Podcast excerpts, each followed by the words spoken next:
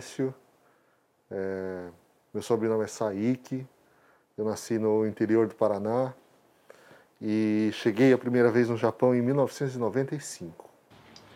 É, quais trabalhos você teve aqui no Japão?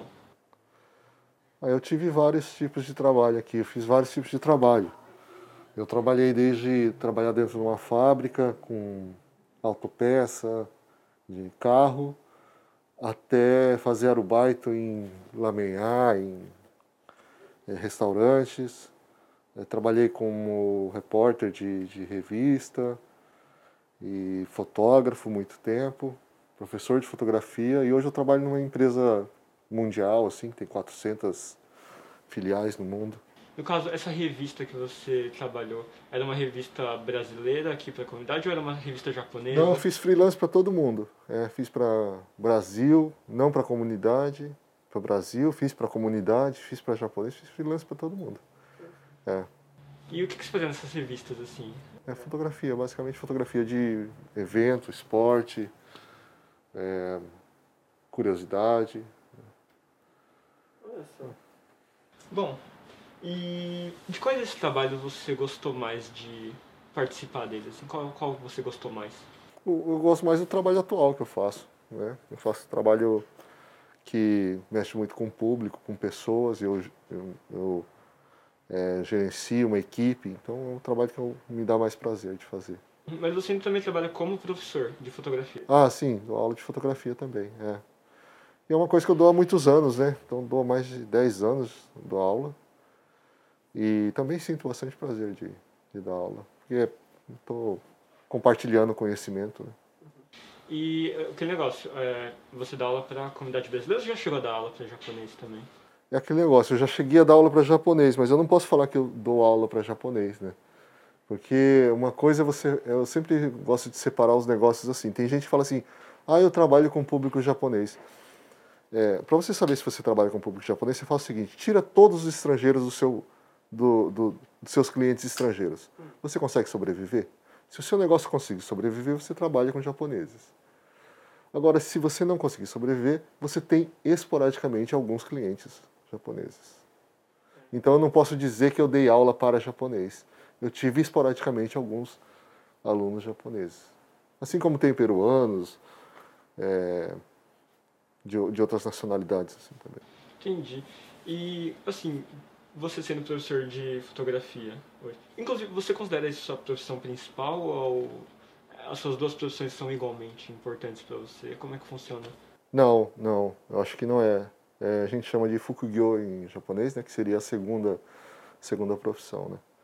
Acho que a, ser professor de fotografia sempre foi minha segunda profissão. Na época que eu era fotógrafo, ser professor era a segunda profissão. Né? Ah. E agora que eu estou nessa empresa também, continua sendo minha segunda, segunda profissão.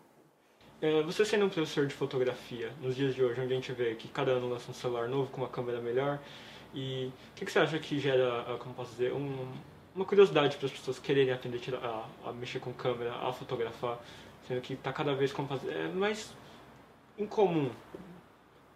Você diz que é mais, as pessoas têm mais é, facilidade de, de, ter uma câmera, é isso? Não, na verdade, hoje em dia as pessoas não têm tanto interesse para ter uma câmera, eu imagino, porque hoje todo ah. celular tem uma. É porque ela já tem uma, né? Exato. Então, acho que eu sonhei com esse dia. Acho que eu sonhei com esse dia, que todo mundo pudesse saber um pouco de fotografia. É, na minha época não era isso. Para você tirar uma foto, você tinha que contratar alguém. Quase ninguém tinha câmera em casa, né? Achava muito, achava muito ruim. Até mesmo para você fazer um curso, você entender um pouco mais sobre a sua própria área, você tinha que ou mudar para uma cidade grande, comprar livros caríssimos, né, ou fazer é, uma escola. No Brasil tinha uma ou duas escolas, coisa assim, muito, muito rara. Eu acho que hoje é muito mais democrático. Uhum. O celular é só uma ferramenta que, é, que ajudou muito a alavancar o, a fotografia, né? Uhum. E os aplicativos, né? Muito acho muito legal. Você nunca chegou a ver como uma coisa ruim ser tão democrático assim fotografia hoje em dia, porque é, eu sei que desperta uma curiosidade nas pessoas. Né? Às vezes a pessoa mexe com o celular, ela pode ir para fotografia com uma câmera profissional, né? usar e estudar a fundo. Mas você acha que ao mesmo tempo muita gente queria tipo, na, antes das câmeras no celular, a pessoa teria mais interesse, iria comprar uma câmera e estudar mais a fundo, mas hoje em dia não tem essa necessidade? Não, acho que nunca foi ruim, não. Acho que sempre foi benéfico. Acho que você trouxe muito mais benefícios do que talvez algum ou um ou outro profissional possa falar assim, ah, antes eu fazia esse tipo de foto e não faço mais por causa do celular, mas não é por causa do celular. Não é por causa do, da câmera estar no celular que você não faz o trabalho. Você perdeu, a gente perdeu muito mais trabalho para a computação gráfica do que para o celular. Ah, isso eu concordo, com certeza. E, bom, mas você não acha que no futuro pode acabar, não, não acabar a fotografia, a fotografia nunca vai acabar, mas vai despopularizar a, usar câmeras, as pessoas vão usar mais... É, eu acho que sim, acho que sim, pode, pode acontecer. As pessoas podem usar outros mecanismos assim, para fotografar, ou pode ser que fique obsoleto mesmo a fotografia, mas depois ela volta, de alguma forma ela volta. Ela ficou muito tempo, é, a gente ficou assim, teve períodos assim que não se fotografava tanto, e tem períodos que tem mais, mas quase sempre você precisa de, um, de uma imagem, né? Então, é, não tenho, não tenho receio, eu sempre falo assim, eu, eu, eu trabalho sempre com uma com a fotografia e não com o meio que se obtém ela. Eu, eu acho que o meio tem que evoluir. Então, se está evoluindo, está ótimo. Uhum. E agora, voltando um pouco para a parte da sua carreira, é, teve algum momento da sua vida que. Teve algum acontecimento que mudou a sua vida, seja a sua vida pessoal, a sua carreira, assim? Algum acontecimento? Eu, eu sempre acredito que todo acontecimento ele é importante. Sabe? É, uma vez me perguntaram assim, se, se eu pudesse voltar no passado e falar para o Márcio, menino, assim, falar alguma coisa para avisar ele sobre o futuro, e eu ficaria calado. Porque eu acho que tudo modifica a sua vida. Então não tem algo que seja muito mais importante do que outro. Eu posso até estar sendo é, meio assim despretensioso mesmo, falar, ah, não tem, tem, tem sempre uma chave que muda e isso e tal. Acho que tem períodos que eu, eu trabalhei mais, porque me dediquei mais, mas não tem nada específico assim. E você chegou a fazer alguns freelances para todo tipo de revista, certo? De todos uhum. os tipos de comunidade, seja japonesa, estrangeira, tal. Mas como é que como é que você teve, como que você entrou? Não digo entrou no mercado japonês, mas como você conseguiu mandar um seu trabalho para uma revista japonesa? Que muitas vezes eu acho que eles vão recorrer a mais japoneses do que estrangeiros, né? É fazendo o que eles não fazem. É sempre procurando a brecha onde tem brecha. É, botando um olhar diferente, né? fazendo uma foto diferente acho que não tem muito segredo assim para você. Você está num, num país que não é o seu. E, e existe uma carga assim de, de curiosidade para saber como você é, né? E, só que você não, não pode chegar e fazer a mesma coisa que eles fazem. É isso. Se você for fazer a mesma coisa que eles fazem, eles vão te querer. Vão falar, não, não preciso. Tem outro que faz. Você falando desse jeito assim, parece que tem uma certa diferença tipo, a visão sendo estrangeiro e japonês? É, tem você sim. sente? Tem, tem sim, porque ah, as nossas culturas são muito, muito diferentes. Então, por mais que você tenha descendência, eu cresci vendo visualmente, eu via a TV brasileira, os jornais brasileiros, então tem uma diferença cultural na, pra, que, que, é, que influencia a visão e como eu fotografo e como qualquer pessoa que vem de outro lugar fotografa. É, eu acho que tende a diminuir isso daí, né? Então, falo, graças aos, aos, smartphones, aos aplicativos, as coisas são muito mais universais hoje. Isso tende a diminuir e essas barreiras é, tendem a acabar. Olha só, então realmente a fotografia ela vai transmitir a pessoa que está tirando ela, né? E todo o conteúdo que ela é. consumiu de certa forma, né? Acho que, assim, sempre foi assim, né? É que a gente cria as barreiras, não sei porquê. Né? Com certeza. Uh, então, essa, esse programa de entrevista ele é mais focado para um público jovem, não necessariamente, mas a Sim. maioria das pessoas que vão assistir são jovens Sim. E estrangeiros. Então, você tem uma carreira, de certa forma, estabelecida aqui no Japão. Você é reconhecido, é, de vez em quando eu vejo algumas matérias sobre você. Então, você tem alguma é, dica para um jovem de como ele pode achar tipo, a vocação dele, como ele pode seguir uma carreira Principalmente o estrangeiro aqui no Japão, no caso. Em caso de carreira, é, carreira e vocação são coisas que às vezes estão juntas e às vezes não. Em caso de carreira, eu falo de dedicação. Né? Se você sonha ser médico, você vai ter que estudar a língua japonesa muito bem, se você quiser ser médico aqui no Japão. É, você vai ter que passar numa boa universidade, né? Você vai ter que financiar isso daí, então você vai ter que se dedicar, vai ter que trabalhar à noite, né? Então tem que ter uma, um nível de dedicação. A vocação, eu já falo que às vezes você já sabe mais ou menos o que você quer, ou você tem uma certa, vamos dizer que você seja ilustrador e queira, queira ser cartunista aqui. E aí é outra coisa. Eu falo para você deixar o paraquedas no avião e se jogar. Entendi. E, certo, agora voltando para um, uma informação que você deu antes, que foi, você citou que você chegou a trabalhar em fábrica, Isso. no período que você chegou aqui no Japão. Foi o seu primeiro emprego aqui no Japão? É, foi, foi. O primeiro emprego foi esse. E como é que foi para você transicionar da fábrica? Como, fazer, pra, como foi para você sair da fábrica? Como é que eu, eu, eu, vim é, três vezes para o Japão e as duas primeiras eu tive mais esse contato com a fábrica. Na terceira vez é que eu já vim pensando em não estar trabalhando desse jeito, porque eu sabia que eu já estava mais, eu mais velho e que eu não conseguiria ficar muito tempo fazendo o mesmo tipo de serviço é, que eu fazia antes, até porque na segunda vez eu já falava, eu não sei o que eu estou fazendo aqui. Mas eu, eu acho que eu vou tentar explicar para o jovem o que, que é, é, você trabalhar muito tempo numa, numa empresa. Assim, tá? Quando você compra um produto, você compra pelo valor do produto. Mas quando você faz alguém trabalhar para fazer esse produto, você paga a hora de serviço dele. Porque é mais barato pagar uma hora. Mas quando você compra, você paga um valor de um produto. Então eu preferi ir para esse para essa para a área de atuação onde eu tenho um valor, o meu produto tem um valor e eu não seja pago pela minha hora. Por quê? Porque a hora desgasta muito. Então vamos dizer assim, que você queira produzir um vídeo, uma entrevista, e que na edição você demore 800 horas para editar. Né? Ela vai ter mais valor do que se você conseguir editar ela em 10 horas? Não, ela vai ter o mesmo valor. Então, na fábrica, o que acontece é que você fica muito tempo para ganhar por hora. E aí eles te iludem falando que vão te dar hora extra e vão te pagar 25% a mais. É, eu não, não concordo com isso. Falo, se quiser me pagar, pode me pagar o dobro, que eu não fico fazendo uma hora extra. É, a, mesma, a mesma comparação é, é o cara que vai economizar e que ele anda no mercado, alguma coisa, querendo comprar alguma coisa. Aí ele acha a diferença do saco de arroz de um mercado para o outro, mil ienes. Tá? Só que ele gastou uma hora entre um mercado e outro. Quer dizer que essa uma hora custou mil ienes para ele. Então o valor dele é mil ienes por hora, é muito pouco. Eu acho que você tem que ir no produto, você tem que focar nisso, sabe? É, se você produz alguma coisa, foca no valor de, do que você produz.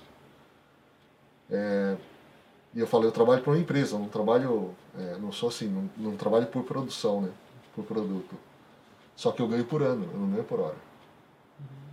Inclusive, como funciona isso? Você recebe salário só uma vez por ano? Como... Não, eu recebo todos os meses, ah, mas tá. meu contrato diz que nesse ano eu vou ganhar tanto. Ah, tá. E eles dividem e recebo por mês. Mas meu contrato é um valor anual. Tanto que para o ano, ano que vem, se eu tiver um, um reajuste salarial vai ser tanto. Então não tem, é, não tem nuances, né? Não hum. tem mês que eu ganho menos ou mês que eu ganho mais. E nem ano que eu ganho menos, pode ter ano que eu ganho mais. Menos não, não, não tem. Entendi. E, e para um jovem que ele quer sair da fábrica, que dica você daria para ele? Então, eu queria que ele pensasse se ele quer sair. Porque parece que sair é a solução de todos os problemas tem algumas coisas que são, que, assim, são um lado, vamos dizer assim, positivo. Por exemplo, se você não tem uma, uma habilidade muito grande com alguma coisa, você não tem uma vocação, uma fábrica parece ser um, uma boa saída. Né? Vamos dizer assim, você tem a vocação para é, hortifruti para plantar coisas, para tal. É, você pode querer se arriscar em plantar aqui, produzir alguma coisa aqui. Né? E vender. Só que são coisas muito diferentes, são mundos muito diferentes. Você vai ter que entender sobre como vende, é, como produz, como distribui, como embala, né? como são os impostos. Então abre-se um, né, um, um, número de, de, de, perguntas que você não tinha quando você trabalhava em fábrica.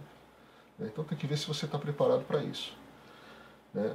É, se você quer ser independente, assim, você fala autônomo, né? então você vai ter toda a parte é, que é burocrática do autônomo. Né? Você vai ter que abrir uma empresa, ou ser mesmo esse codinho autônomo, pequeno e tal, que tem uns limites e tal. É, mas toda a parte burocrática que você não tinha na fábrica que você trabalhava. A partir do momento que você decidiu, falou, olha, eu quero isso, eu quero aquilo, né? Por exemplo, se você fizer um curso de advocacia, provavelmente você vai ser autônomo, a não ser que você seja contratado por uma empresa. Mas são, são menos os, as chances, mais, você tem mais autônomos. É, se você fizer, você vai ter que gastar ainda assim quatro anos de, de, de, de universidade. Então pense se você vai ter isso daí. Agora, é, se você quer trabalhar para uma para uma empresa de TI, por exemplo, onde tem, onde tem oferta de emprego enorme no Japão e falta escassez de profissional. Então você tem que se dedicar a isso. Né? Você tem que estudar isso da forma que você puder. É, provavelmente uma universidade seja o caminho ideal, né? que vai te abrir mais portas. Né? porque as universidades vão te dar uma base mais sólida, né? E o TI não precisa saber falar japonês. Né? Falando inglês básico dá, né? Então depende da área que você quer atuar. Você tem diretrizes que você tem que seguir, mas você tem que se dedicar. Simplesmente você tem que se dedicar. Abrir uma oportunidade, vai lá, pega, pronto, se dedica. Entendi. E fotografia sempre fez parte da sua vida? É, não.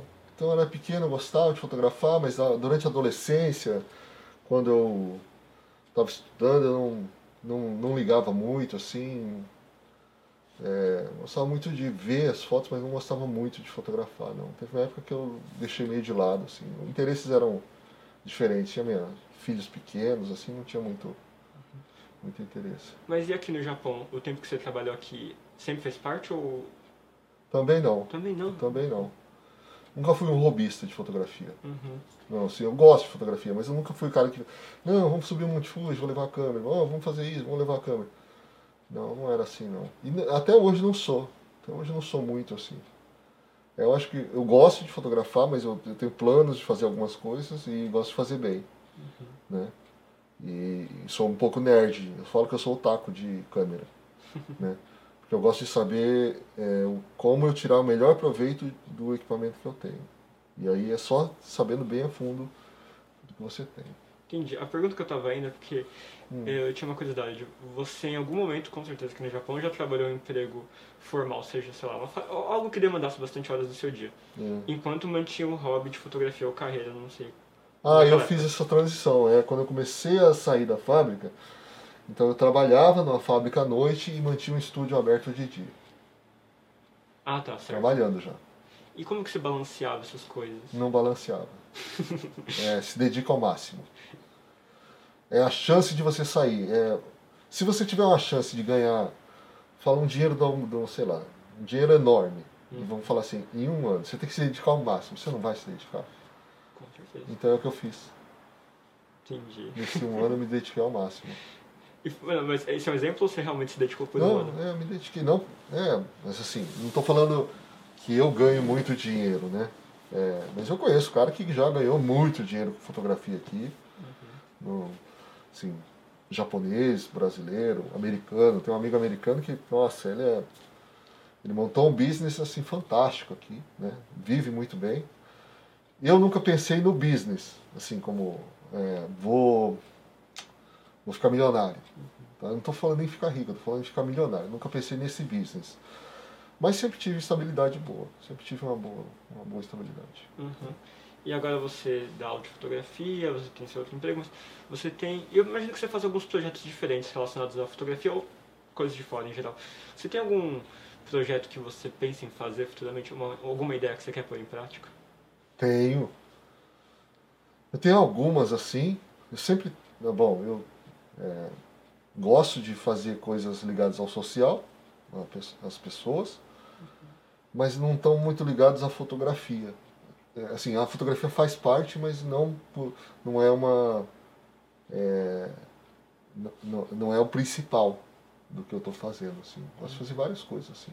Mas não é, é, por ser fotógrafo tem que ser, fazer um livro de fotografia sobre aquilo, não. Isso eu não tenho projeto, não. Pode até acontecer, mas não tenho projeto. Eu sou, eu sou muito fácil para falar não para as pessoas. Sou. Se quiser eu faço, falo não agora para você. Tem meio aqui, eu, sabe? É, o que eu acho que não é interessante, e se você pegar para fazer alguma coisa que não é interessante, vai, vai tomar seu tempo. Hum. E você vai deixar de fazer algo que seja interessante para sua carreira. Entendi. Então, quando você diz algo interessante, não é necessariamente alguma coisa que goste, mas você diz algo que seja útil, entre aspas. É. Pode não ser útil no momento, mas assim, eu falo assim, se você tem uma visão e aquilo for é, ferramenta para você no futuro, talvez seja interessante você fazer. Agora, estou falando do meu caso, assim, né? Por exemplo, tem um e-mail e tal, olha, eu queria tirar uma foto assim, assim, assado, quanto você cobra? Aí eu, se eu não achar interessante, eu vou falar, olha, desculpe, eu acho que não, eu não, tô, eu não vou poder fazer, alguma coisa assim. Por mais que esteja pagando, mas às vezes eu não, não me interesso. Entendi. Bom, eu, eu vejo que você teve essa transição de carreiras aqui no Japão, você trabalhou com diversas coisas, e como é que você faz para selecionar um emprego melhor? Como você faz para fazer esse pulo de emprego para emprego? como que faz para fazer um pulo de um emprego, né? Não, não necessariamente é... a transição, mas eu digo para melhorar em geral na carreira. É. Para melhorar, eu sempre, é, eu acho que você tem que se dedicar.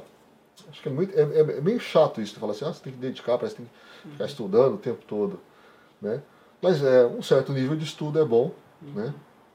É, entender sobre o que você está fazendo é muito bom, né? uhum. né? E eu sempre falo assim que também é, língua é bom, mas não é essencial. Mas é bom você dominar a língua. Não acho que é essencial porque tem várias carreiras que você não precisa. Né? Você precisa dominar talvez o inglês, mas não o japonês. Várias carreiras falam, né? A área de TI é, é a que mais tem vagas com bons salários. Tá? E quando eu falo bom salário, não quer dizer que assim o cara vai ganhar só um milhão por mês. Ele vai ganhar um milhão por mês trabalhar sete horas por dia e cinco dias por semana. Bom salário te dá tempo para você. Né? Não, é o, não é só o salário que é muito alto, porque aí você pode, de repente, tem profissões que têm salários muito bons também, mas que você fica trabalhando a vida inteira para a empresa. Né? É uma pergunta um pouco complexa. O que ou quem inspira você? Eu acho que eu não tenho uma inspiração, mas seria para fazer um trabalho ou para a vida? Assim. Pelo que você quiser interpretar dessa pergunta. Se for para um trabalho, o que me inspira são os meus ideais. Eles, é, assim, o que eu tenho como ideal. Né? Então são alguns ideais que eu tenho. E se, eu, se, essa, se a empresa que eu, que eu vou trabalhar tem, dentro da cultura dela, as mesmas linhas de pensamento, aí eu topo. Senão eu não topo. Então é, são coisas assim que eu é, gosto de privilegiar. Por exemplo, se uma empresa não preza pela sustentabilidade, ela não me interessa. Simplesmente não me interessa. Se ela não, não, não tem atenção às pessoas, também não me interessa. Ou a multiculturalidade, também não me interessa. Então eu tenho alguns, é, alguns princípios. E aí dentro do meu trabalho o que me inspira mesmo é eu, assim, eu tenho formas de fazer é, as minhas coisas pela base que eu tenho de, de educação ou de conhecimento. Né? Às vezes um, alguns amigos falam assim que eu falo muito sobre poesia ou sobre arte e tal, mas é infelizmente pra, eu tive uma base de, de educação que me dava é, todo esse conhecimento. Né? Eu uso muito isso daí. Entendi. Uh, e agora uma outra pergunta um pouco complicada, hum. Que é, você acha que no futuro os estrangeiros aqui no Japão vão, vão ocupar uma, uma posição melhor na sociedade? Eu digo não só relacionado a emprego, eu não digo só só hum. estrangeiros ganhando melhor. Mas é, você pode ver só futuramente políticos estrangeiros, ou, sabe, em cargos é. diferenciados. Você acredita que seria possível? Ou você acha que futuramente talvez só a população estrangeira só decaia ou só continue da mesma forma que está agora? É complexo, né? Porque não podem se eleger políticos porque não são japoneses. Não, tem essa regra? Sim. Olha só. Em todos os países. Todos? Você, por exemplo, nos Estados Unidos você pode se eleger até governador. Presidente você não pode ser. Hum. Mas ainda assim, nesse caso, nessa pergunta, a gente ainda pode considerar filhos de estrangeiros, que aí talvez eles possam se naturalizar japoneses. Aí seriam japoneses. É. Mas, Aí deixam de ser estrangeiros. Mas ainda assim, tirando a parte É. do, do político, o exemplo ex- é, do político. Então, é, essa parte da política acho que é a mais difícil. É, tem aquela coisa da interação com a cultura, a interação com a sociedade. Mesmo quem casa com o japonês, ele não faz parte da sociedade. Ele é um pêndulo. Ele é uma vírgula só. Ele, ele não está totalmente integrado. Talvez o filho dele se integre. Porque aí ele é, nasceu aqui, vai entender sobre, um pouco mais sobre os valores e a cu- cultura aqui. A gente entende, quando a gente vem de fora, a gente entende por ouvir falar. A gente vive um pouco. Eu vejo muito assim, sabe, pessoas até que têm conhecimento, jornalistas, escritores e tal. Nossa, eu sou muito, sim, conheço muito sobre a cultura japonesa. É, você conhece, mas você não tem ela dentro de você. Então é, é mais difícil fazer ter essa, essa integração. E eu não sei se é benéfico você ser japonês, assim, né? você se tornar. Tanto que eu, por exemplo, nunca me naturalizei. Não, não tenho planos nenhum de me naturalizar. Até porque mesmo que você se naturalize, eles não vão te ver como japonês. Eu não me vejo, então não tem por que eles me verem. Não, né? sim, sim. É. Então, eu não sei se isso é benéfico para a pessoa, né? A, a não ser eu vejo alguns casos, por exemplo, refugiados políticos, né? Que inclusive a gente, é, o país está com essa, com essa questão em pauta agora, que eles querem retirar algumas coisas de uma lei de, de refugiados políticos, isso é uma... É, é um, é um problema né, para eles, porque querem retirar o seguinte, que o país poderia extraditar refugiados políticos. E não existe isso na Constituição. Você não pode extraditar um refugiado político. Você o aceitou, então né, ele vai morar, vai, vai morar aqui. E terá todos os direitos de refugiados políticos. Mas eles querem poder ter o poder de extraditar. E isso é meio que impensável. Mas querem fazer. Isso é realmente impensável nos outros países. Não, talvez deve, deva ter algum país que também faça isso, mas é, muito complexo isso. É, então, para você ver como que a sociedade japonesa vê o, nós, estrangeiros, de uma forma bem diferente. A gente vê muito na casca, na superfície. Eles estão muito mais vendo de uma forma muito mais profunda. Mas então você acha que. Ou você não tem resposta sobre a pergunta de. No futuro você acha que os estrangeiros podem ocupar posições melhores aqui? Então, eu falei, eu acho que não, não muda muita coisa, não. Não. Não. Não, eu não sei se a posição melhor é. Por exemplo, a gente já teve um presidente de empresa que era francês, libanês brasileiro. Presidente da empresa que te- mundial. Uhum. É, a gente teve outra empresa também automotora que o presidente era americano. É, tem empresa de eletrônica conhecida mundialmente que não tem mais presidentes é, japoneses. Então, tem alguns cargos de importância que estão na mão de estrangeiros, né? que, ou, que, ou que- ou que vão, ou que mudam. É o que eu vejo assim, é que nós estamos assim. Quando a gente foca na comunidade, você não vê ela se expandindo, né? Mas é por um problema da própria comunidade, não de, assim, se a gente tivesse com essa comunidade na China, ia ser do mesmo jeito. A gente ia estar com os mesmos problemas. Então não está no local. Não são, não é o povo, não são as leis locais que fazem que fazem esse, é, esse problema. É a comunidade que criou essas, essas barreiras para não se expandir, para não se integrar. Então, você mora fora em alguns. em vários países, na verdade, né? E nesses países você chegou a ver. a- então você viu esse padrão, tipo, as comunidades se organizando da mesma forma que elas se organizam aqui? Não, a brasileira sempre se organiza se fechando. A comunidade brasileira sempre se fecha. Ela, ela se expande, mas muito pouco. Né? E se você for para qualquer país da Europa que tem comunidade brasileira, acho que você vai ver isso. Que elas, eles são, ah, nós somos um, país, um povo muito unido. Mas isso pode gerar esse problema, né? É, de, não, de não conseguir se integrar. Aí você vai ter indivíduos que se integram, assim, né? São exemplos, né? Que vão, vão se integrando. Então, é, são as exceções que comprovam a regra. Né? Então, é, não é muito diferente, não, no Japão. Entendi. Bom, tem alguma coisa que você gostaria de compartilhar? Às vezes alguma coisa que. Assim, essa aqui é a pergunta final, basicamente. Você queria compartilhar alguma coisa, sei lá, de algum país que você morou fora, alguma experiência sua aqui no, no Japão? Alguma sugestão, alguma dica para os jovens? Uma dica para os jovens, eu acho que eles têm uma chance muito grande que que eu acho que a minha geração não teve, que a minha geração veio para trabalhar e pensou muito em dinheiro e perdeu muito tempo. Eu acho que os jovens têm a possibilidade de conquistar o que quiserem e usando o tempo que eles têm, né? E não desperdiçar esse tempo. Então, eu acho que eles têm uma, os jovens brasileiros do Japão têm uma, uma chance muito maior de se dar muito melhor com seus projetos de vida né? Até porque eles deixaram de ser a bagagem que os pais traziam para o Japão.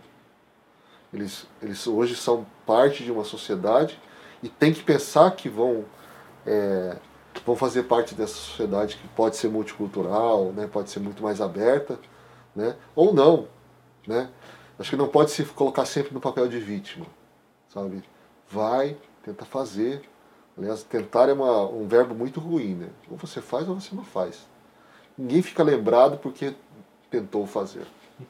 Né? Tem que fazer. Ou não conseguir. O erro, ele está muito é, ligado a uma coisa negativa.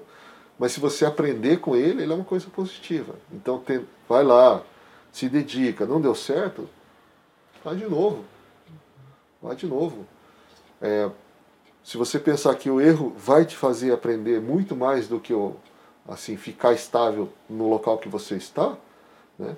Então, acho que você tem a progredir muito mais. Acho que o jovem tem essa chance. Quem tem mais idade também tem. Né? Entendi. Bom, queria agradecer por você ter vindo hoje. Obrigado. Eu que agradeço.